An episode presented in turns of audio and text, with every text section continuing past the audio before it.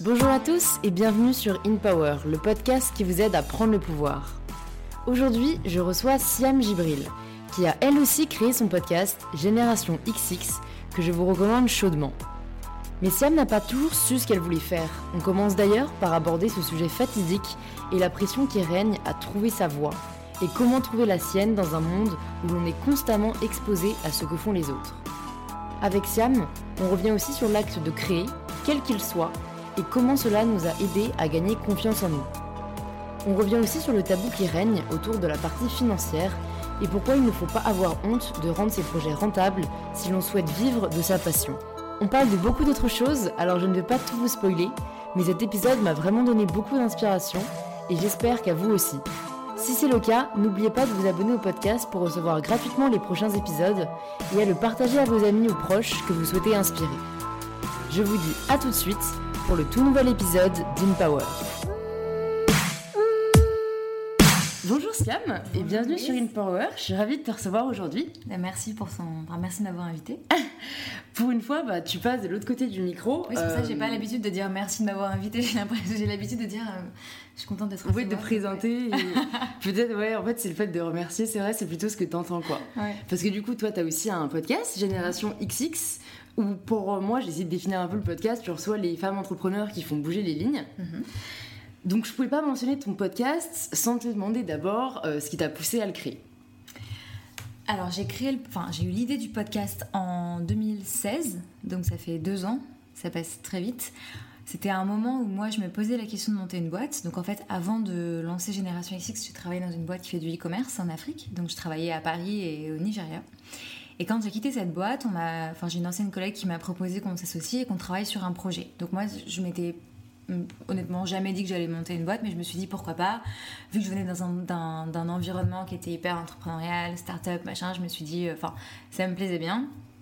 En plus, j'avais les, allocations de Pôle emploi, donc je me disais, c'est un, un, bon moment pour essayer de lancer quelque chose.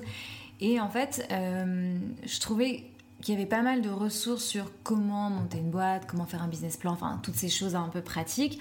En plus, moi j'ai fait une école de commerce, donc du coup c'était des choses que j'avais en tête. En revanche, je trouve que sur le côté euh, plus euh, euh, mental, enfin tu vois, je, je, trouvais que c'était très solitaire, c'était hyper dur, je savais pas trop je savais pas trop où j'allais, je savais pas si c'était le bon projet. Je voyais mes potes qui, euh, tu vois, qui, qui avançaient dans leur euh, carrière d'entreprise. Je me disais, bon, moi, qu'est-ce que je fais? Euh, Est-ce que c'est vraiment le projet de ma vie? Et puis surtout, dans le discours que tu entends dans le milieu entrepreneurial, tu entends toujours, voilà, il faut que ce projet, ce soit ta passion. Moi, c'était pas forcément mon cas. Donc voilà, je me posais pas mal de questions. Et je trouvais pas forcément de réponse. Et c'est à ce moment-là que j'ai commencé à écouter des podcasts américains.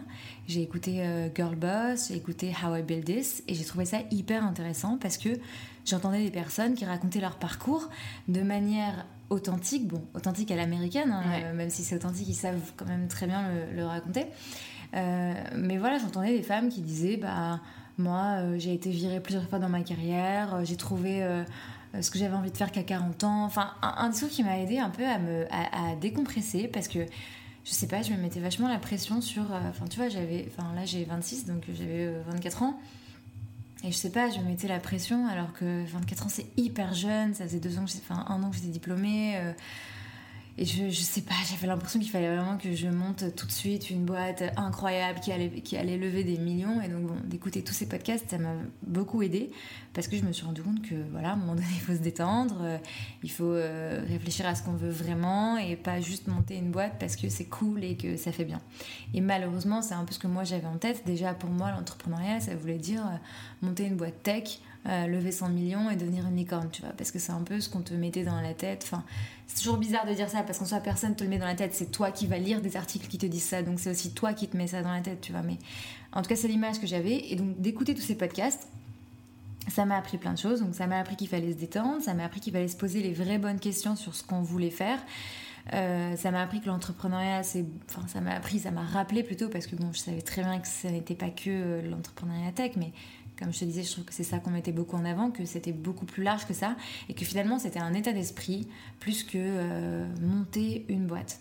Et puis ça m'a aussi appris, euh, comme je te disais, à me poser les bonnes questions et à me dire, bon bah, est-ce que euh, la personne avec qui je vais peut-être m'associer, c'est la bonne personne? Est-ce que ce projet c'est le bon? Est-ce que c'est vraiment ce qui me motive?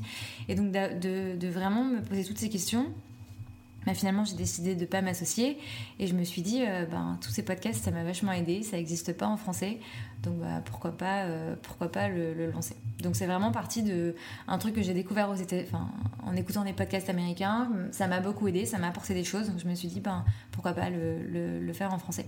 Et en fait, comment j'en suis arrivée à, à interroger des femmes et au sujet de l'entrepreneuriat et à l'aborder de la façon dont je le fais, c'est qu'en fait, quand je te disais que je trouvais pas forcément les réponses euh, à mes questions, c'est que quand j'allais par exemple à des conférences euh, avec des femmes entrepreneurs, je trouvais que très souvent c'était assez négatif, hein, qu'on leur posait comme première question quelles sont les difficultés que tu as rencontrées, et je trouvais qu'en fait euh, de, tout le temps mettre en avant toutes ces difficultés et, montrer que c'est un chemin de croix, enfin ça donnait pas du tout envie de se lancer. Et enfin, à, l'opposé, tu avais parfois des portraits de femmes euh, dans les magazines où tu avais l'impression que les femmes avaient absolument tout réussi, on les, on les montrait comme des Wonder Woman et c'était hyper dur de, de s'identifier à elles, tu vois. Parce que moi, j'aime pas du tout ce côté Wonder Woman, enfin, on n'est pas des Wonder Woman, ça met juste la pression de montrer euh, des femmes qui ont tout réussi. Donc je me disais, entre tout réussi et euh, rien ne va, c'est hyper compliqué. Je pense qu'il y a un chemin au milieu où on peut parler juste euh, de manière euh, bah voilà, simple et honnête de son parcours, en parlant des hauts bien sûr, parce que c'est hyper important de parler des succès, mais aussi des bas, des moments où on était dans le down, des moments qui étaient plus difficiles. Donc c'est ce discours en fait que moi j'avais envie de, de, partager dans le podcast. Euh, et puis ce mot entrepreneur, je voulais le prendre vraiment au sens large de porter un projet. Tu vois, ce qui m'intéresse, c'est vraiment la démarche de quelqu'un qui, voilà, qui a une envie, qui a une idée et qui la lance. Et ça peut être, alors bien sûr, la plupart des femmes que j'ai reçues, c'était des, des, projets entrepreneuriaux qu'elles ont lancés euh, elle-même, mais ça peut aussi être, euh, tu vois, rejoindre une aventure entrepreneuriale, ça peut être au sein d'une entreprise lancer un projet, ça peut être monter euh, un resto, monter une asso, monter un projet artistique, c'est vraiment cette démarche qui m'intéresse et l'entrepreneuriat, comme je te disais, au sens de d'état d'esprit qui m'intéresse plus que vraiment monter une boîte. Et donc juste, je finis parce que je me rends compte que je monopolise la parole. Euh, sur les femmes, c'est une question toute bête d'identification. En fait, je pense que ben, j'arrivais, enfin bien sûr, il y a plein de parcours d'hommes que je trouve que je trouve hyper intéressants, qui m'inspirent. Euh, j'écoute et j'ai lu beaucoup d'interviews d'hommes, mais c'est vrai que naturellement, je pense que je m'identifie plus à des parcours de femmes. Et donc, j'avais envie que dans ce podcast, on donne la parole à des femmes entrepreneurs, euh, mais qu'on les interroge en tant qu'entrepreneurs et pas en tant que en tant que femme. Je les laisse elles-mêmes décider si elles veulent dire en tant que femme, j'ai eu telle ou telle réussite, difficulté, mais moi, je vais, vais jamais poser la question comme ça. Mon but, c'est d'avoir le discours le, mien, le moins biaisé possible et vraiment les laisser s'exprimer et, euh, et de faire en sorte qu'elle soit plus visible parce que la vérité aussi, c'est que dans la plupart des médias, quand il s'agit de mettre en avant des entrepreneurs, c'est quand même beaucoup plus des hommes euh, que des femmes et euh, dans des secteurs voilà, comme la tech, etc., ce que je te disais au tout début. Donc voilà un peu tout, tout le cheminement qui a fait que j'ai eu envie de lancer Génération XX. Ok, bah ouais, t'as as bien fait. Non, mais je comprends totalement le raisonnement et c'est marrant parce que j'ai l'impression que beaucoup de personnes qui écoutent les podcasts aujourd'hui sont passées par la case podcast américain. Bah, sûrement parce qu'il y en a plus, tu vois, tout simplement, qu'ils ont commencé avant. Et c'est vrai que, notamment dans ce que tu disais sur le podcast euh, Girl Boss, enfin, cette idée de euh, euh, les femmes ou les, les, hommes disaient beaucoup par les, les par lesquels ils sont passés. Moi, ça, que j'écoute le podcast Girl Boss et, et c'est quelque chose que je retrouve notamment dans ce podcast à chaque fois. Euh, je suis toujours vachement surprise d'à quel point c'est des, des, femmes généralement, parce que je trouve, bah oui, Girl Boss, c'est que des femmes aussi. Donc, tu vois, c'est marrant, moi, euh, même le tien, je me, suis, je me suis pas rendu compte tout de suite que c'était que des femmes. Mm. Tu vois, c'est. Ah, ouais, c'était assez naturel, comme tu dis, comme c'est pas centré autour de la femme, tu vois, la mm. poudre, c'est un podcast qui se revendique féministe, donc là, tu le sais tout de suite. Bah, Toi, c'est vrai. Euh, parce que oui, la poudre, elle interroge des femmes en tant que femmes, et c'est ça qui l'intéresse. Moi, ce qui m'intéresse, c'est leur parcours. Leur et, projet. Et je les laisse définir si elles veulent se définir en tant que femme ou pas. Mais, donc, donc, ouais, la, la démarche est, est différente.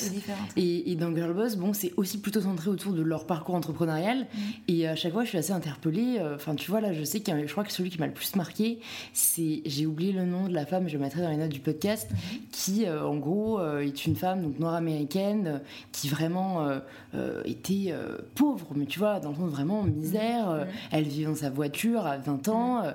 et tu vois, je crois que c'est une histoire assez rocambolesque américaine où, au final, elle, est en boîte un soir et euh, et, ils cherchaient une danseuse parce que la danseuse leur avait planté au dernier moment. Ils l'ont mhm. repéré sur la piste, ils lui ont dit de mhm. monter. Au final, le mec a vachement aimé euh, son attitude et tout. Il l'a demandé à l'embaucher pour quelque chose. Et tu vois, au final, c'est une femme maintenant qui a extrêmement réussi, qui, je crois, si je me trompe pas, est à la tête d'un fonds d'investissement. C'est Arlan non ah, écoute, peut-être. Là, vraiment, son nom, j'ai oublié parce que je la connaissais pas du tout, moi, avant, tu vois. Ouais, je pense que c'est elle. j'ai plus son nom de famille, mais son, son prénom. Mais ouais, je, le mettrai. Son hein. prénom, c'est que c'est elle. Ouais. Euh, et, et, son, son fonds d'investissement s'appelle Backstage Capital. Je sais pas si c'est. Ok, ouais, là, ça me dit déjà plus quelque euh, chose. Mais effectivement, elle, a un parcours euh, hyper. Et, c'est souvent propre, c'est vrai, aux, aux, Américains. Et je me dis, mais c'est dingue. Est-ce que nous, c'est juste qu'on a des parcours plus classiques? Ou ce que je pense, c'est juste que nous, on parle vraiment pas de nos échecs et de nos difficultés. Enfin, tu vois, j'ai l'impression que même les gens, soit il y a le cas de figure où les gens le revendiquent, limite, euh, moi, je, tu vois, mm, mm. je viens vraiment de, très bas et, j'ai tout réussi, mais j'ai l'impression que dans la plupart des cas, euh, même Enfin, tu vois, même quand on a réussi, mais qu'on est passé par des échecs, en France, on mm. va plus vouloir parler des succès mm. que tous les échecs qu'il a fallu euh, par lesquels on passe pour pouvoir réussir, mm. alors que ça, ça nous arrive à tous. Tu je, Pense que, je pense que c'est en train de changer. Euh, je vois qu'on en parle de, de, plus en plus. Après, peut-être la nuance qu'il faut apporter sur les Américains et sur leur rapport, enfin, sur euh, la façon dont ils parlent de l'échec. C'est vrai qu'ils parlent toujours de l'échec, mais de la réussite après, de comment ils ont rebondi, tu vois. parce qu'au final, quand j'y pense, j'ai pas écouté d'histoire où les gens sont restés sur un échec, tu vois. Et ils vont raconter un truc et ils vont te dire bah je, je suis encore enfin je suis encore dans l'entrepreneuriat j'ai pas arrêté il y, a des enfin je trouve que certes on parle de l'échec mais euh, il y a toujours euh, de la réussite derrière et c'est aussi beaucoup de storytelling enfin mm. C'est pour ça que on, on, regarde toujours les États-Unis en se disant c'est génial ce qu'ils font, enfin ils savent vraiment bien parler de leur parcours, de leurs échecs, etc. Mais après c'est aussi une c'est aussi une façon de faire. Je sais pas, je sais pas si je suis très. Non, mais totalement, c'est le storytelling. Je pense à utiliser le bon mot. Hein. Moi, je m'en, je m'en totalement compte, mais euh, euh, en fait, c'est juste euh, révélateur, c'est vrai, d'un état d'esprit qui fait qu'à mon avis, c'est pour ça que les podcasts, vraiment là-bas, c'est développé parce que, en fait, c'est, c'est limite, j'ai l'impression, une formation. Mm. Enfin, d'autodidacte mm. à travers les parcours et c'est vrai que entendre les, échecs des autres ou les erreurs qu'ils ont fait, mm. je trouve ça vachement euh, Bien sûr, enrichissant. En fait, c'est eye-opening, tu mais vois. surtout, ça les rend humains. Et c'est ce que je te disais euh, dans, dans, ce que moi je voulais fuir du portrait de la femme parfaite. Ça marche pour l'homme parfait aussi. C'est qu'en fait, c'est compliqué de s'identifier parce que nous, on sait très bien, parce que nous, on se connaît, on sait très bien que nous, on a eu euh, des, alors, des échecs. Chacun met l'échec où il veut, tu vois. Mais on a en tout cas des moments plus compliqués que d'autres. Mm. Des matins, on n'a pas envie de se lever. Et si on voit d'autres personnes et on a l'impression qu'elles ne connaissent jamais ces moments-là, bah on, se sent, on se sent nul. Et donc du coup, c'est vrai que ce qui est bien quand tu entends des gens qui te parlent de leurs échecs, qui te parlent de ces moments difficiles, ben, tu peux t'identifier et tu connectes avec eux et c'est là où il y a un truc qui se crée et, c'est vrai. et, tu, et tu peux t'identifier à eux et c'est ça qui est hyper important en fait. C'est, c'est, c'est assez... Je trouve que c'est assez fou au final comme l'identification, c'est hyper important, tu vois. Tu as besoin de te reconnaître dans le parcours des gens, tu as besoin de trouver des points communs parce que Sinon, c'est compliqué. Sinon, tu te remets beaucoup en question. Tu te dis, bah moi, qu'est-ce que, enfin moi, qu'est-ce que j'ai raté là-dedans? Pourquoi ah est-ce que moi, j'y arrive pas, etc. Alors que quand tu vois des gens effectivement qui réussissent à aller là où ils veulent aller et qui te disent, bah je suis passé par tel et tel moment, tu dis, ah bon bah c'est normal en fait. Moi aussi, si mon but c'est d'arriver à ça, bah, c'est normal que le chemin il soit pas lissé. Donc du coup, ça te rassure énormément. C'est vrai. Après, effectivement, sur ce qu'on disait, euh, euh, la façon dont les Américains ont de raconter, euh, enfin, de parler de leurs échecs et dont nous, en France, on, a de le faire, c'est très différent. En fait, je disais le storytelling parce qu'il faut pas. Faut pas enfin, c'est pas qu'il faut pas se laisser piéger, mais il faut, je pense que tout ce qu'on écoute, tous les contenus, il faut toujours les, les écouter avec, avec un peu de recul mm-hmm. et, aussi voir que les gens savent aussi bien raconter les choses, mais évidemment que c'est toujours bénéfique de toute façon. Enfin, je préfère en fait quelqu'un qui va raconter son parcours en mode storytelling, mais qui va parler de ses échecs, etc., plutôt que quelqu'un qui va effectivement ne pas parler de, de, de, ça.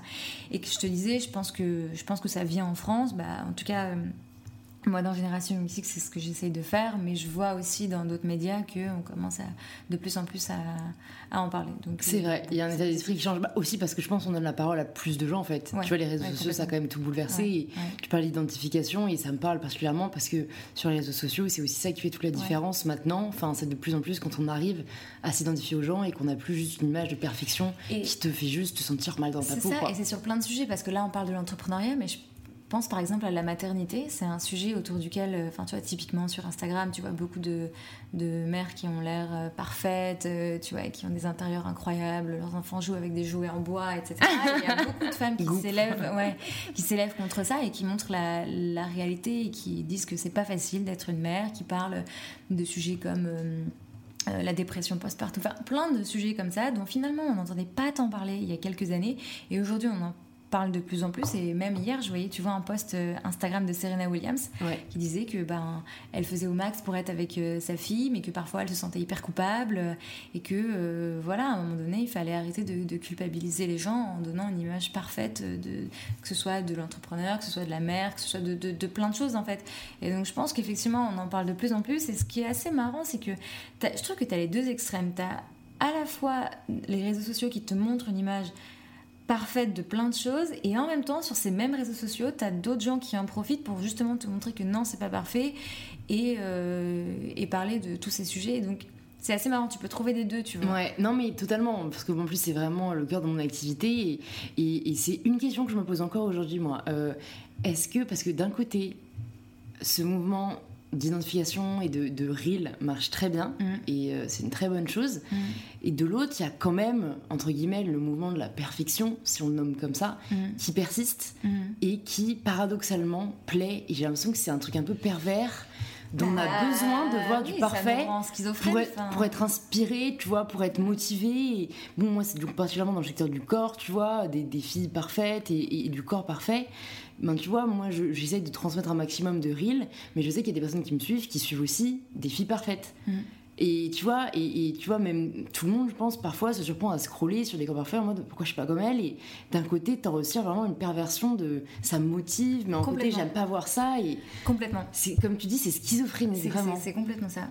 Et du coup, c'est à toi de. Ben, c'est ce que je te dis, c'est à toi en fait de voir tous ces contenus et de prendre le recul nécessaire et parfois de couper et parfois de de, de pas regarder euh, certaines choses parce ouais, que je pense que ça digital detox c'est euh, une bonne solution. Non, mais c'est vrai que c'est compliqué en fait parce que d'un côté t'as des idéaux, hein. d'un côté t'as as des envies. Bah oui, t'as envie que ta boîte elle marche parfaitement. Oui, tu t'as mm. envie d'avoir. Euh, enfin, je sais pas, mais et, de l'autre côté t'as ta réalité. Donc ouais c'est soi-même en fait je pense hein, c'est faire son propre enfin se concentrer sur soi moi c'est ce qui m'a aidé le plus tu vois. Oui et puis il faut faire le tri aussi il faut mm. et en fait il faut aussi choisir ses sources d'information tu vois typiquement euh, s'il y a des enfin voilà si euh, certains podcasts euh, parce qu'ils donnent une parole qui est plus vraie ben et que toi ça te fait du bien bah, c'est cela qu'il faut écouter et il faut arrêter de regarder d'autres trucs qui vont te mettre mal aussi tu vois. Je pense qu'il y a un vrai tri ouais, les podcasts je trouve ça particulièrement authentique et inspirant. Mm. Il n'y a pas ce, cette schizophrénie pour moi.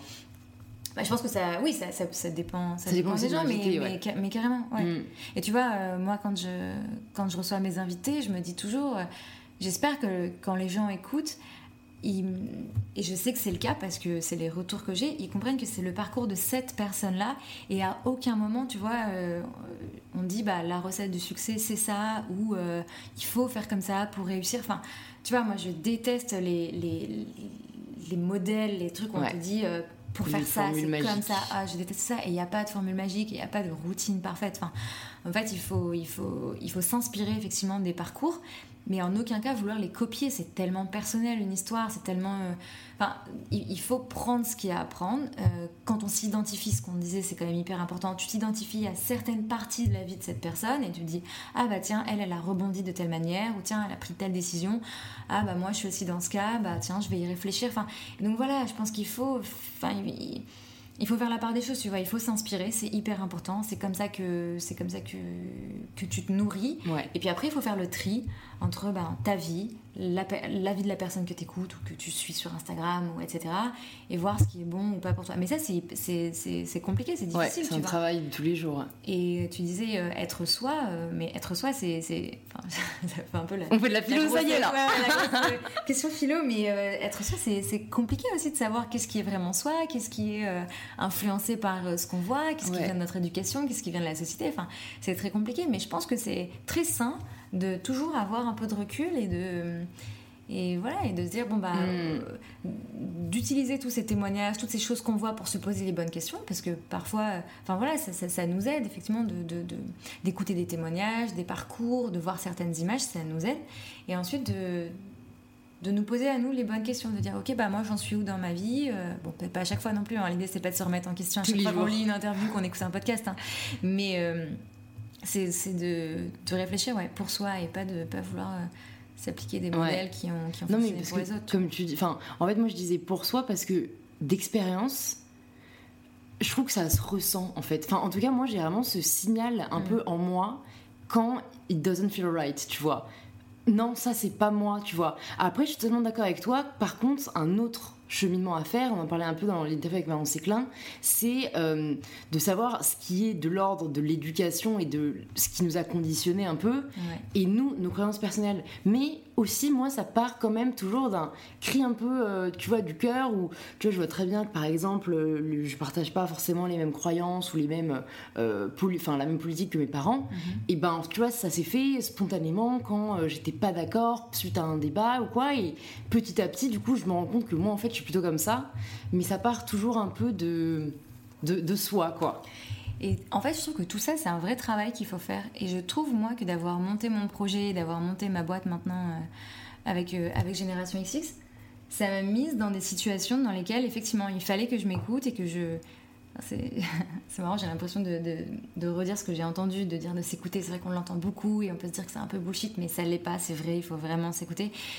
Et, et donc j'étais dans, dans ces situations où il fallait que je prenne des décisions, que ce soit pour moi ou pour mon entreprise, etc., où il fallait que je m'écoute. Et je trouve que euh, c'est un vrai travail, en fait, tu vois, c'est... Et c'est pas... euh, C'est vrai je pense que je l'avais moins euh, avant, tu vois. Ouais, et je, Ah, pense qu'on peut, posais moins ces questions-là. on peut paniquer euh, quand on ne trouve pas les réponses et qu'on n'a pas fait le travail sur soi. Mm, Parce qu'on a l'impression que ça doit être évident. mm. Mais comme tu le dis, ça doit être un travail.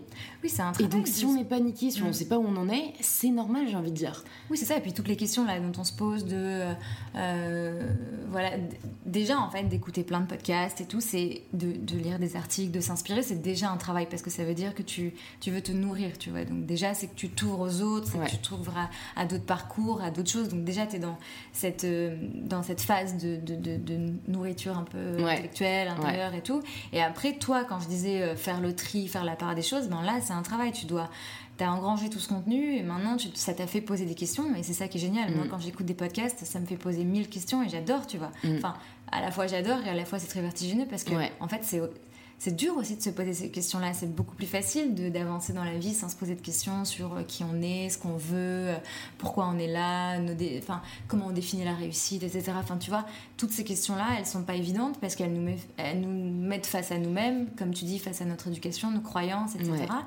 Mais, euh, mais c'est un bon travail de le faire, je pense. Et ça prend du temps et ça. Bah, je connais Mais personne qui a regretté. Non, c'est parce qu'après, tu, tu sais, en fait, après, tu sais ce que tu veux, tu, tu as beaucoup plus de recul sur les choses. Mais, euh, mais en tout cas, moi, je trouve que vraiment d'avoir monté mon projet, c'est dans ces moments-là que je me suis euh, posé toutes ces questions. Ouais, et Je puis en plus, je trouve, ça donne une confiance euh, inexpliquée. Et, et parfois, tu te rends pas compte. C'est vraiment plus tard, en fait, tu te rends compte que tu, comme tu t'es construit un peu par ça, et que t'as as mis ta personne euh, et tout, c'est moi je sais que ça m'a aidé à avoir confiance, tu vois. Mhm. Et, euh, et même si tu vois des shoots, enfin comme t'as construit quelque chose, tu sais maintenant comment ça marche et t'es plus à même après de, de te relancer, on va dire. Et je sais que comme tu l'as mentionné, que t'as fait une école de commerce. Euh, et je voulais savoir si jamais à cette époque euh, tu t'étais épanouie là-dedans ou si euh, t'étais euh, complètement perdue et que ça t'a fait un peu un travail a posteriori quoi? Hmm, J'étais pas spécialement perdue. J'ai voulu faire plein de, plein de métiers différents. Bon, tout il y a longtemps, je voulais devenir architecte parce que j'adorais les hôtels. Mon rêve, c'était de designer des hôtels. Pourquoi pas de diriger un hôtel enfin donc, du coup il y avait une dimension un peu business là-dedans qui m'intéressait. Et j'ai un peu laissé ça tomber. Et après j'ai eu vraiment envie de travailler dans le cinéma. Et, euh, je me disais qu'en allant dans une école enfin je me le disais pas tellement en prépa mais quand tu arrivais en école de commerce en tout cas quand on m'a demandé pendant l'entretien quel est ton projet voilà je disais que je voulais bosser dans les médias dans le cinéma et je me disais que le côté euh, business était un bon moyen d'y arriver. Donc j'étais pas spécialement perdue, je me disais que c'était ça que j'avais envie de faire. Après, j'ai fait un premier stage dans le ciné et en fait, je me suis rendu compte que finalement, ce qui me plaisait dans cette industrie, c'était beaucoup plus le côté créatif et en amont d'écriture. Parce qu'en Mhm. fait, ce que j'aime bien, c'est j'aime beaucoup écrire. Et, puis même euh, l'écriture et la réalisation, c'était plus ça qui m'intéressait que euh, le côté industrie euh, mm. du cinéma. Donc c'est à, ce moment-là que j'ai commencé à plus me poser des questions. C'est quand parce que voilà, quand au début tu as ton idée, bon bah ça, te motive, et puis là bon bah, tu fais ton, ton stage là-dedans et tu dis ah non en fait c'est pas vraiment ça que je veux. Et donc après je me suis dit bon je suis en école de commerce, il faut que je fasse un dernier stage de, de, de fin d'études. Euh, j'avais trouvé que le cinéma, c'était. Enfin, en fait, le cinéma, c'est une industrie qui est très longue. Enfin, tu vois, quand tu, quand tu travailles sur un film, euh, entre le moment où il y a l'idée et le moment où il sort en salle, il se passe trois ans. Enfin, c'est très long. Et donc, je me disais, pourquoi pas travailler dans une industrie qui va un peu plus vite où je vais pouvoir travailler sur des projets qui vont se concrétiser plus rapidement. Et donc j'ai commencé à réfléchir à tout cet univers de start-up, et ça me fait rigoler parce qu'aujourd'hui, quand. Euh, enfin, je sais pas, start-up, c'est tellement large, ça veut rien dire en fait. Euh, ouais. Vouloir travailler dans les start-up, c'est juste. C'est comme si tu, tu, disais, je veux travailler dans une PME. Bah, d'accord, c'est très large, c'est juste une typologie d'entreprise. Mais bon, en tout cas, ce que j'ai associé à start-up, c'était effectivement ce côté euh, croissance rapide, très dynamique. Land by doing et tout. Ouais, donc c'est ça qui m'intéressait. Donc j'ai fait mon dernier stage dans, chez Orange.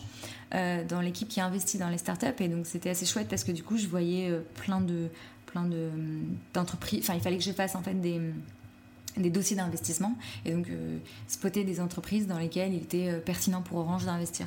Et donc du coup ça, ça m'a donné euh, bah, voilà, une, première connaissance de, de l'industrie et puis ensuite en fait la boîte dans, dans laquelle j'ai fait mon premier CDI c'était une des boîtes dans laquelle Orange allait investir. Donc en fait tu vois finalement ça c'est enfin le truc c'est un peu déroulé. Il n'y a pas eu des moments où j'étais vraiment genre perdue, je ne sais pas du tout ce que je vais faire, tu vois. J'avais une première envie qui était le cinéma, j'ai testé, ça m'a du coup aidé à savoir ce que je voulais pas.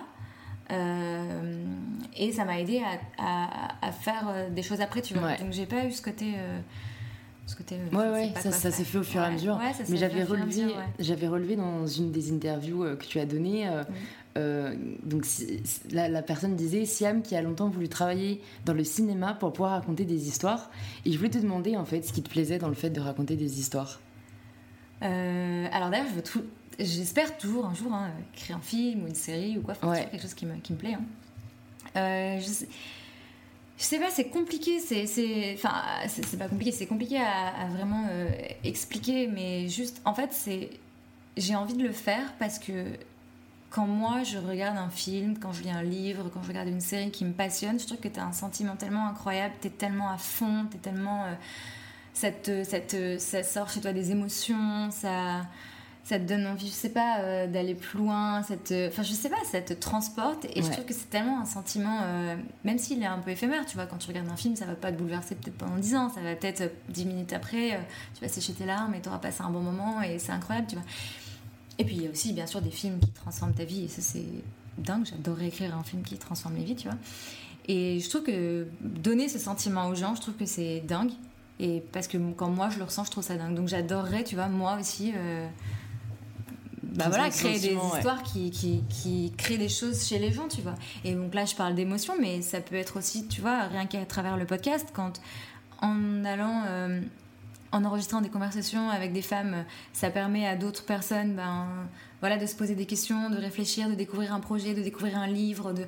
Ben, en fait, je trouve ça génial, tu vois, parce que ça crée quelque chose chez les autres. Et donc, je pense que c'est ça ce que j'aime dans, le dans raconter l'histoire. C'est pas tant juste raconter l'histoire, c'est l'impact que, ça que ça va avoir, tu vois. C'est qu'est-ce qui va se passer après chez les gens. Enfin, avec le podcast, c'est génial. Il y a des gens qui m'écrivent et qui me disent, euh, tu vois, j'ai reçu un mail il y a trois jours d'une fille qui me dit euh, ben, Bonjour Siam, euh, hier j'ai mangé une pêche, euh, elle était un peu pourrie et j'ai pensé à toi.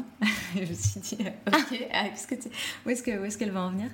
Et en fait, elle me dit Et en fait, il y a, y a, quelques, quelques années, je sais pas, je n'aurais pas mangé ce fruit parce qu'il est un peu périmé et je l'aurais jeté.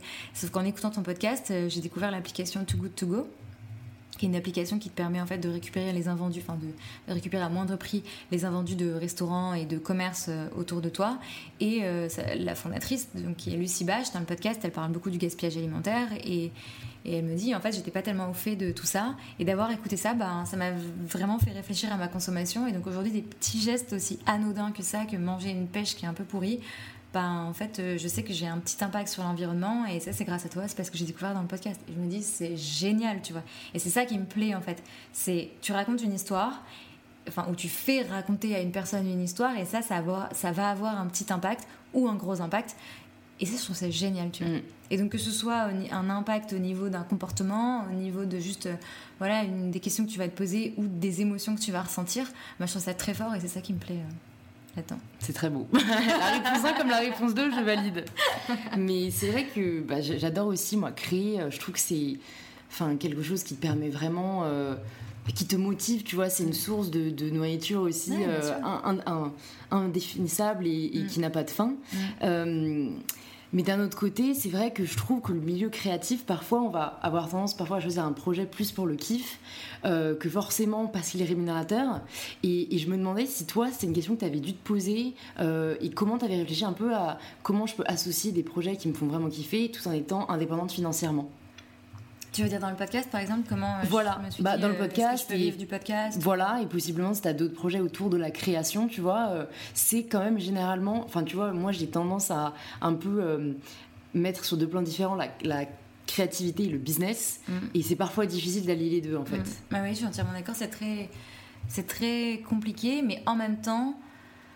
C'est vrai que c'est une question que je me pose souvent. Et ce que j'allais dire, c'est qu'en même temps, si tu peux faire en sorte que ta créativité te rémunère, c'est quand même sympa. Carrément. Et donc, et je pense que c'est possible parce que, euh, je, par exemple, je sais pas, le premier truc qui m'est venu en tête, c'est euh, la série Atlanta, qui est incroyable, enfin que je trouve absolument géniale, euh, qui est écrite, enfin co-écrite et co-réalisée d'ailleurs, co-jouée par Donald Glover, qui est aussi chanteur, qui chante sous le pseudo Childish Gambino. Bref, je trouve que c'est un artiste incroyable. Et tu vois, quand à chaque fois que je regarde un épisode de sa série, je me dis waouh, mais je trouve ça dingue qu'une télé finance ça. Parce que c'est pas du tout euh, grand public, euh, c'est très artistique, enfin pas très artistique, mais tu vois, il y a quand même un parti pris dans la réalisation, dans les sujets qui sont traités. Et je me dis, je trouve ça trop chouette qu'une chaîne finance et, puisse permettre à un projet comme ça d'exister. Parce que sans argent, ce projet-là, c'est quand même compliqué de le faire exister. Surtout dans le milieu de la télé, du cinéma. Exactement. Donc, tu vois, je me dis, euh, si tu as un projet créatif qui demande des moyens, euh, je pense que tu peux trouver les bons partenaires pour, euh, pour le faire, enfin, les bons partenaires financiers pour le faire exister. C'est la question que je me suis posée aussi avec le podcast. En fait, quand, du coup, quand j'ai eu l'idée du podcast, je me suis dit, bon, c'est un truc que je vais lancer comme ça, mais donc, vu que je m'associe plus pour monter une boîte, j'ai commencé à chercher un job, tu vois. Mm. Et je me disais, le podcast, je vais faire ça euh, à côté et tout. Bon, en fait, au fur et à mesure, je me suis rendu compte que euh, ça demandait beaucoup de travail et que si je voulais vraiment en faire ce que j'ai envie d'en faire, il fallait que je m'y consacre beaucoup enfin que j'y consacre beaucoup plus de temps. Et si je y consacrer du temps, il faut que je puisse me rémunérer, il faut que je puisse, il faut que ça puisse être rémunérateur. Donc c'est à ce moment-là que je me suis posé la question. Et c'est là où je me suis dit, et je me suis inspirée des, États-Unis forcément. Eux avaient un modèle où tu as des sponsors euh, qui, permettent de financer ton podcast. Me suis dit, ben, pourquoi pas aller chercher des sponsors Et je pense que tu peux trouver des sponsors, et c'est mon cas, qui sont hyper cohérents euh, dans ton projet, qui te permettent de le financer et donc qui permettent au projet d'exister. Et aujourd'hui, si j'ai pas de sponsor et si je peux pas euh, rémunérer l'activité du podcast, le podcast ne peut pas exister parce qu'en fait, ça me demande beaucoup de travail. Et malheureusement, je pourrais pas avoir un job et faire le podcast en même temps, tu vois. Donc en fait, euh, la question, elle s'est posée. Bien sûr, je me suis demandé, mais comment je fais en sorte que euh, je sois pas bridée dans ma créativité parce que j'ai des sponsors, etc. Et en fait, euh, finalement, c'était des fausses questions parce que j'ai pu trouver des sponsors qui me permettent, euh, enfin, qui ne regardent pas le contenu et juste financent parce qu'ils trouvent ça chouette ce que je fais, tu vois. Et donc, je pense que voilà, tu peux trouver une façon d'allier créativité et business. Après, je pense que ça dépend vraiment des cas parce qu'il y a aussi des gens qui sont créatifs et le fait de mettre. Par exemple, une fois, j'ai écouté. Je suis désolée, je finis pas mes phrases, c'est insupportable. Ah non, mais pas de souci parce que je trouve qu'il y a une certaine logique. Donc c'est pas grave. Je reviens ouais, à ce que avant. J'ai des espèces d'onglets ouverts dans ma tête et je reviens après. à force de passer du temps sur l'ordi, on fonctionne pareil. Et non, ce que je veux dire, c'est que la dernière fois, je, je sais plus. Euh, où est-ce que je suis tombée sur ce témoignage, mais quelqu'un qui disait bah, Moi, je fais des tableaux et il est hors de question que je les vende. Parce que à partir du moment où je vais entrer dans cette logique financière, ça va me stresser. Et, euh, et je suis OK d'avoir un job et de faire ça à côté. Et je trouve que c'est juste un arbitrage à faire, tu vois. Si euh, tu t'exprimes de manière créative, que ce soit donc à travers un podcast, à travers de l'écriture, à travers de la peinture, un film, ce que tu veux, et que tu décides toi que si tu le monétises, ça va te brider euh, dans ta créativité ou ça va un peu pervertir le truc, ben soit. Mais si, euh, à contrario, c'est quelque chose que tu as envie de faire euh, ben, à, temps plein et que tu as envie d'en vivre et que tu as envie aussi de, de donner de l'ambition au projet, parce que c'est ça en fait, à un moment donné avec tes propres finances, ça dépend de ton, ton, ton milieu, enfin du milieu d'où tu viens, mais euh, si t'as pas forcément à la base des ressources infinies, ben si tu veux pouvoir vivre de ton projet, il faut que tu, tu y mettes une, une dimension business, tu vois. Et tout à l'heure, on parlait du de la différence de, entre les États-Unis et la France, et peut-être qu'aux États-Unis, peut-être, en tout cas, c'est l'image qu'on en a, mais il y a moins ce tabou autour du business et autour de faire du business avec, euh, enfin, avec la créativité, tu vois.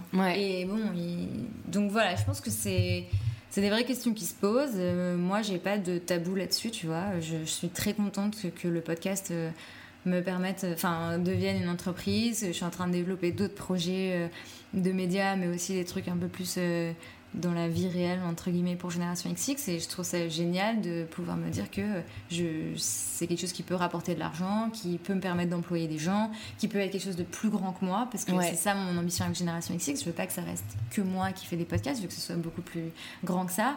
Et à un moment donné, si, si tu peux en retirer euh, un bénéfice et que tu peux euh, du coup avoir de l'argent pour donner vie à ton ambition, je trouve ça chouette, tu vois. Totalement. Donc, euh, donc je sais qu'il y a des tabous autour de ça, du, business et de la culture, mais euh, voilà, je trouve que c'est à chacun. À, nouveau, tu vois, s'il y a des gens qui veulent pas monétiser leur activité artistique, tant, enfin, tant mieux. S'ils ont l'opportunité d'avoir des ressources financières ailleurs, c'est génial, tu vois. C'est marrant ce que tu dis, j'avais pas vraiment pensé jusqu'alors, mais comme tu dis, c'est vrai que c'est particulièrement antagoniste pour la culture, enfin, le milieu artistique et le business. Parce que tu vois, pour en revenir au fait que la vision qu'on a de l'entrepreneuriat en France, elle est très tech, elle est très aussi, moi je limite ça, je trouvais, maintenant je suis allergique à ça parce que c'est aussi un peu là-dedans qu'on a voulu me pousser. Et en fait, euh, bah, c'est vraiment un secteur où c'est très différent de la créativité. Et, là, euh, c'est limite euh, complémentaire, tech et business, tu vois. Ça va de pair et, et, tout le monde est très heureux et on n'a pas eu tout mal à en parler. C'est dommage, ouais. Euh.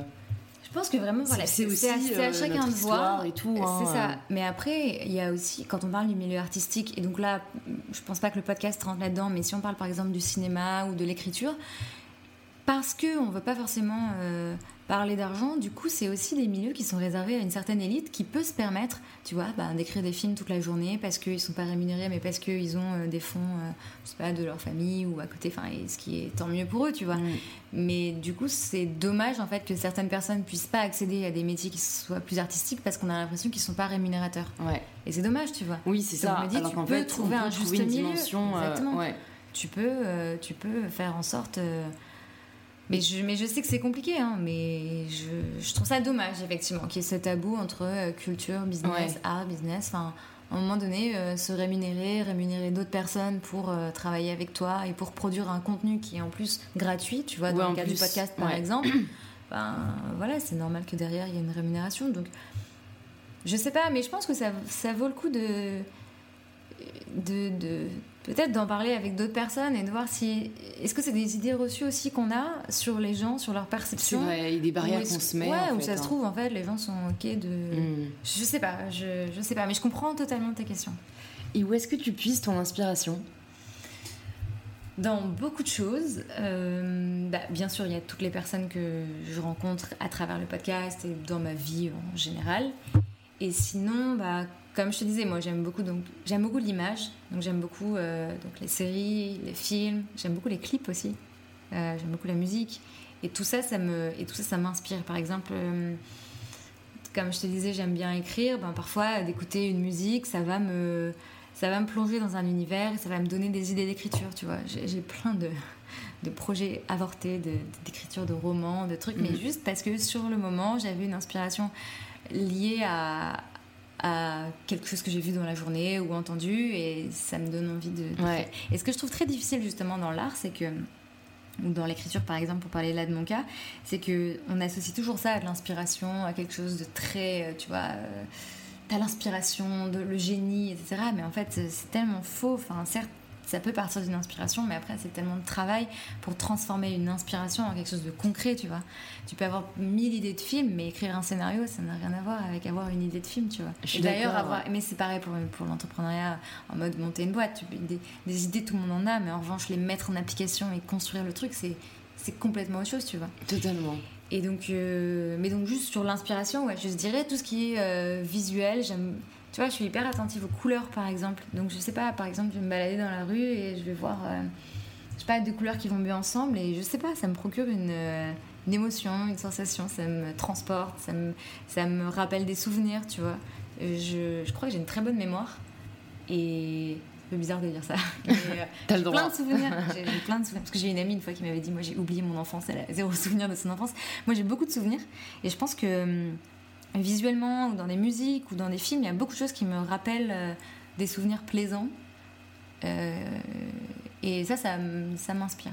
Mais sinon, de manière beaucoup plus concrète, je pense que ouais, le premier truc qui me vient à l'esprit, c'est quand même les séries, les, les livres et la, musique, les clips, enfin, mm. trucs très Et c'est marrant parce que ce que tu as dit sur euh, le fait que ça beaucoup de choses donnent des idées et tout, c'est justement euh, quelque chose que, que j'allais te poser après, c'est est-ce que tu arrives à faire la différence entre l'inspiration et l'influence.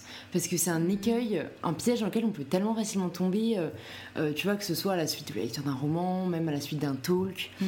de se dire là, ça y est, tu vois, je sais ce que je veux faire, ou oh, mm. mon Dieu, l'idée du siècle, et tu vois, d'être super pris par la passion du moment, parce que je suis totalement d'accord que pour moi, tout ce qui est créatif, ça crée vraiment quelque chose de très fort tu vois, est-ce que tu réussis maintenant à faire la différence entre l'influence que ça a eu sur toi et, ça peut être éphémère avec euh, euh, c'est une vraie idée euh, concrète qui te prend un peu au trip, tu vois? Bah, on revient en fait à, à ce qu'on disait tout à l'heure sur le fait de prendre du recul, c'est-à-dire d'être inspiré par quelque chose et ensuite de prendre du recul.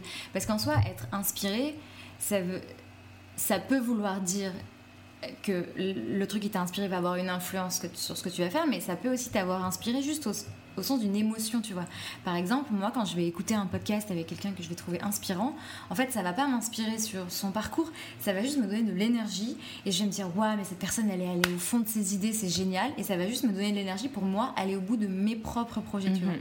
Et d'ailleurs, c'est ce que, c'est ce que j'ai mis dans, enfin, ce que je dis dans l'introduction du podcast de Génération XX, c'est, j'espère que ça, ça vous donne envie d'aller au bout de vos projets, de vos idées. L'idée, c'est pas du tout de se dire, je veux faire comme elle. Enfin, ça peut, tu vois, ça, mhm. si, si, le podcast. Euh, révèle des vocations, c'est génial aussi, tu vois. Mais l'idée, c'est aussi de, de prendre ce qu'on a à prendre pour soi. Et donc, je pense que oui, j'arrive à faire la différence entre l'influence et l'inspiration. Parce que l'inspiration, je la capte aussi en, en termes vraiment d'énergie, de, de sensations. Euh, euh, tu vois, je te parlais, je parle beaucoup de séries et je reprends ce truc, euh, ce, cette série Atlanta. À chaque quand je la regarde, tu vois, je trouve ça brillant, je trouve ça bien écrit, je trouve ça bien réalisé, je trouve ça bien joué bah ça me donne envie de me, de me, dépasser et de bien écrire et de bien faire mes projets, tu vois. Je vais pas me dire, tiens, je vais faire la même série que lui, ou je vais mhm. faire comme lui, ou, ou, je vais filmer comme lui, tu vois, c'est pas, c'est pas ça que je retiens en fait. Ça me, ça me pousse moi en fait. C'est de la motivation en fait, j'ai l'impression. Ouais, c'est complètement de la mhm. motivation, et c'est ça qui, c'est en ça que j'ai de l'inspiration plus que de la copie ou de l'influence. Après, bien sûr, il y a aussi d'autres choses qui m'influencent ça, c'est plus quand je vais chercher de l'inspiration plus business, où je vais lire par exemple des articles sur, euh, je sais pas, sur des business models, sur des entreprises qui marchent bien.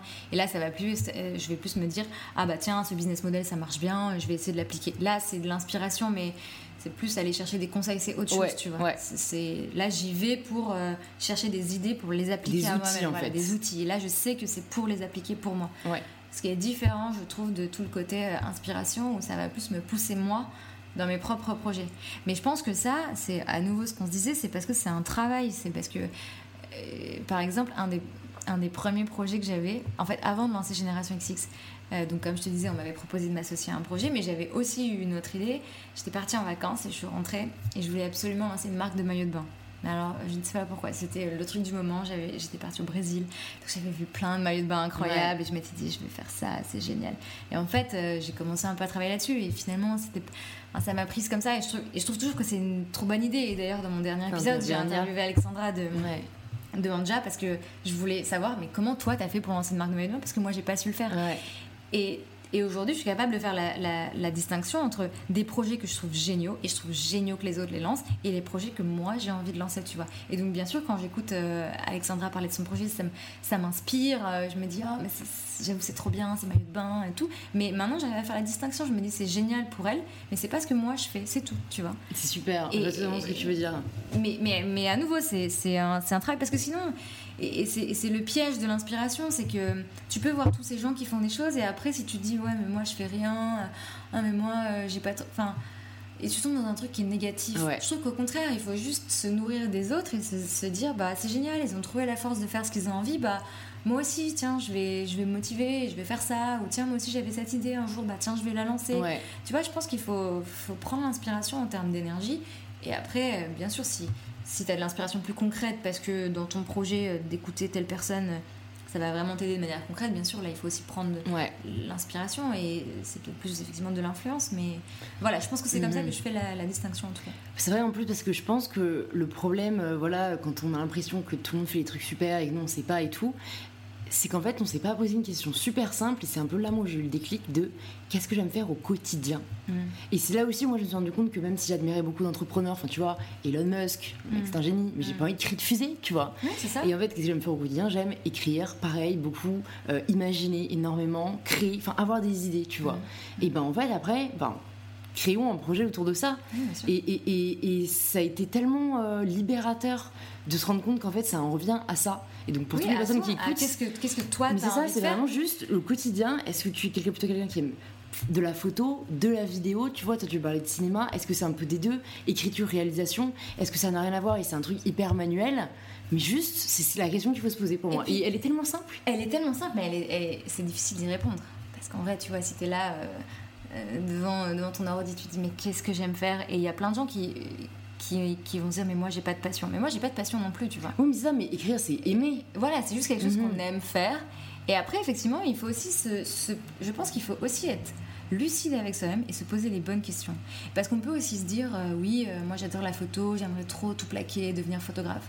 D'accord mais je pense qu'il faut aussi se poser les bonnes questions. Et les bonnes questions c'est c'est quoi tes priorités dans la vie? Est-ce que, et par exemple, euh, se dire que la photo pour toi c'est un hobby et qu'en fait euh, d'avoir euh, ton job de salarié qui est bien payé, ben, ça te permet d'avoir d'autres passions, ça te permet de, de, de faire d'autres choses, ça te permet justement d'avoir un super appareil photo de ça, bah, c'est très bien en fait. Ouais.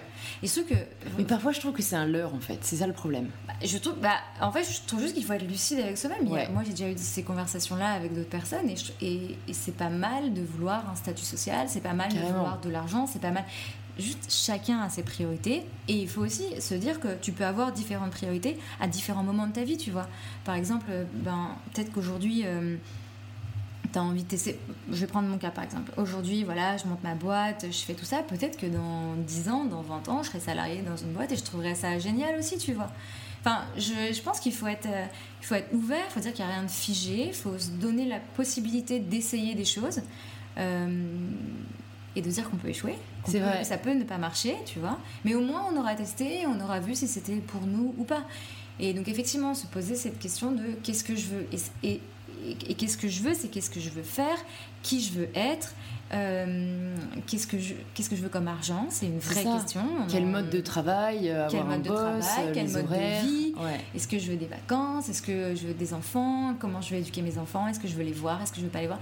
Et, c'est ce qu'on se disait tout à l'heure. C'est des questions qui sont c'est difficile d'y répondre parce que ça nous met face à nous-mêmes, ça nous met face à, à beaucoup de choses qu'on a en tête, mais ça vaut le coup de se les poser. Comme ça au moins quand on fait nos choix bah, on sait pourquoi on les fait.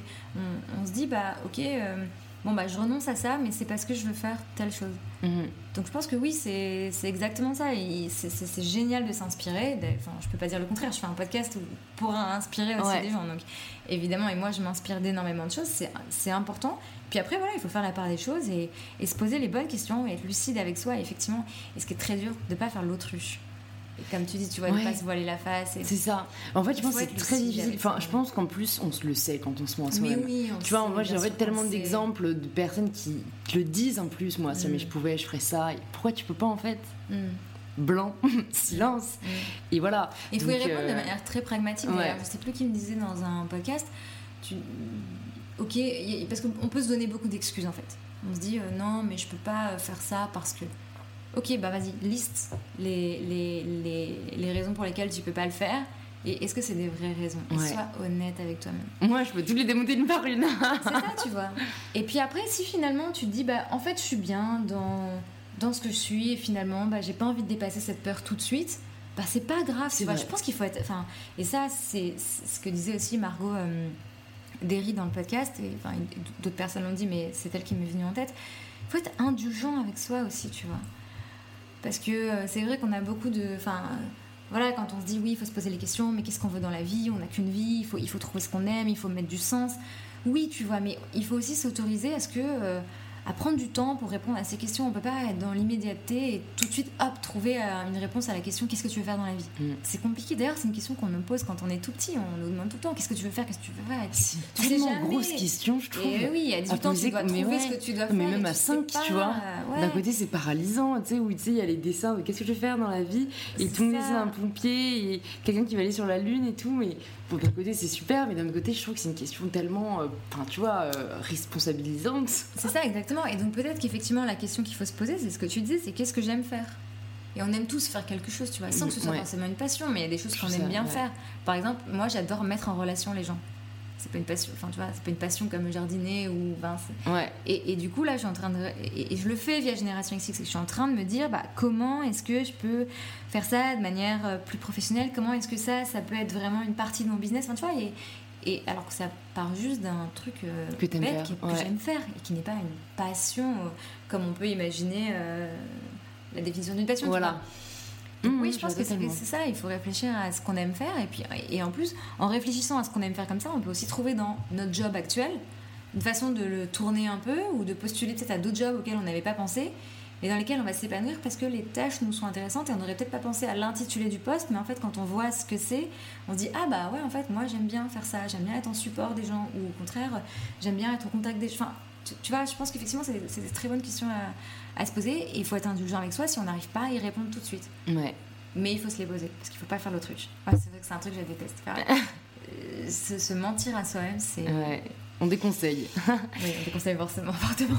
Et quelle est la plus grande leçon que tu as tirée des femmes qui sont venues sur euh, Génération XX, tu penses? Soit d'un moment particulier, euh, tu te rappelles d'un épisode, soit un peu une maxime, tu vois, une morale générale que tu en, en, as ressortie. Je pense qu'une fois qu'on a fait tout ce travail de savoir ce qu'on aime, ce qu'on a envie de faire, euh, ce qu'on a envie d'accomplir à un moment donné de sa vie. Une fois qu'on sait ça, le travail et la détermination euh, te mènent à tout. Euh, je, pense vraiment que, tu vois, quand là je te dis par exemple que j'ai envie d'écrire un film, je me dis que si je mets tout en œuvre pour le faire, je, vais y arriver. Je mhm. ne vois pas pourquoi j'y arriverai pas. Parce que tout ce qu'il faut, c'est du travail et de la détermination. Si la détermination, je l'ai, le travail, je vais le faire.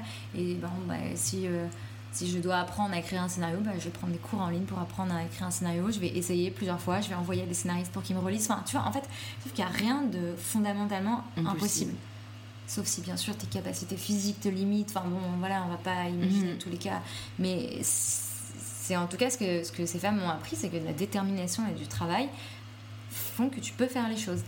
Mais effectivement, à condition de savoir pourquoi tu fais les choses. Parce que pour, pour que cette détermination elle continue, pour que tu aies toujours envie de travailler, il faut que tu saches pourquoi tu fais les choses et il faut que tu aies un objectif. Donc ça demande exactement tout ce dont on vient de parler, de savoir ce que tu as envie de faire, les choses que tu aimes faire, pourquoi tu les fais. Mhm. Mais une fois que tu sais ça, après c'est bon, il faut travailler, il faut être déterminé et c'est bon quoi. Moi, enfin, et je dis ça à tout le monde, je dis ça à mon frère euh, qui, qui, qui, qui, fait un peu de stand-up. Si, si, ah, si, mais il fait du stand-up et il me dit, euh, je sais pas, parfois il a un petit syndrome de l'imposteur, non, mais, euh, mais je, tu crois vraiment que je pourrais aller euh, à ce festival et tout? Mais, mais bien sûr mm. travaille, tes, travaille tes sketchs écris, refais, refais, refais et enregistre-toi et envoie aux personnes et insiste et dis que tu veux absolument être en première partie de tel de tel stand-upper ou stand-upeuse et vas-y quoi enfin en fait vas-y tu vois et ça je trouve que c'est hyper puissant vrai. parce qu'en fait c'est à la portée de tous ouais c'est ça rejoint mon moto qui est un peu osé bien sûr mais il y a, y a que ça en fait ouais et je trouve que c'est. Moi, ça me porte de me dire ça parce que je, me dis, ok, bah, si j'ai envie de faire ça, je le fais. Bah, The world is ours. Mais c'est vrai, en fait, c'est vrai. Mais, mais, en revanche, bah oui, le chemin il sera difficile parce que oui, il faut travailler. Et travailler, c'est pas marrant. Hein. C'est pas marrant du tout de, de travailler d'arrache-pied. Euh, c'est pas marrant. Enfin, voilà, la détermination, bah, elle fluctue aussi. Même si tu es déterminé et que tu as envie, bah, c'est ce qu'on se disait au début. Il y a des coups de mou, donc il faut les dépasser. C'est pas facile. Mais tu peux y arriver. Et ça, je trouve que mm. se dire que tu peux aller. Euh, là où tu as envie d'aller, c'est. Je sais pas, moi ça me donne beaucoup d'énergie et de Je suis d'accord. J'ai une dernière question pour toi, Siam, qui est la question signature euh, du podcast.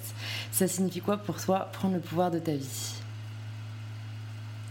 Ça signifie tout ce qu'on vient de, se dire, d'être honnête avec soi-même et de, et de se donner la chance, se donner les, la possibilité d'aller là où on a envie d'aller. Et chacun définit là où il a envie d'aller. Donc je pense que voilà, c'est à la fois se laisser une chance et aussi prendre sa chance. Il, y a, il, y a, un peu de passivité et d'activité. Exactement, il y a un côté passif parce qu'il faut, il faut baisser les gardes euh, et se dire ok, allez, j'essaye. Et puis après, une fois qu'on s'est dit j'essaye, par contre là, il faut y aller. C'est ce que je te disais. Je te disais, on, on essaye, on se dit ok, j'ai envie de faire ça. Et après, une fois qu'on sait, on y va. Donc pour moi, c'est ça, prendre le contrôle de sa vie. C'est se laisser une chance et après, il faut la saisir. Voilà. Bah, merci beaucoup à toi, Siam, bah, pour euh, ce podcast super inspirant, je trouve vraiment. Donc, euh, bah, pour toutes les personnes qui souhaitent en savoir plus sur toi et qui veulent encore plus d'inspiration, on les redirige évidemment vers ton podcast Génération XX. Ça. Tu veux les renvoyer où euh, sinon en complément? Écoute, sur générationxx.fr, il y a toutes les infos. Sur Instagram, à Génération XX. je pense qu'aujourd'hui, on tape Génération XX. Ouais, on, devrait on trouve et au cas où, je le mettrai dans le note du podcast pour être sûr. Merci beaucoup. Merci beaucoup à toi, Siam. À très vite. Merci à tous de s'être joints à nous pour cette conversation avec Siam. Si elle vous a plu, c'est maintenant que vous pouvez soutenir le podcast en laissant un petit avis et un petit 5 étoiles sur l'application que vous êtes en train d'utiliser. Ça me touche toujours beaucoup. Un grand merci à vous et je vous dis à la semaine prochaine pour le nouvel épisode d'InPower.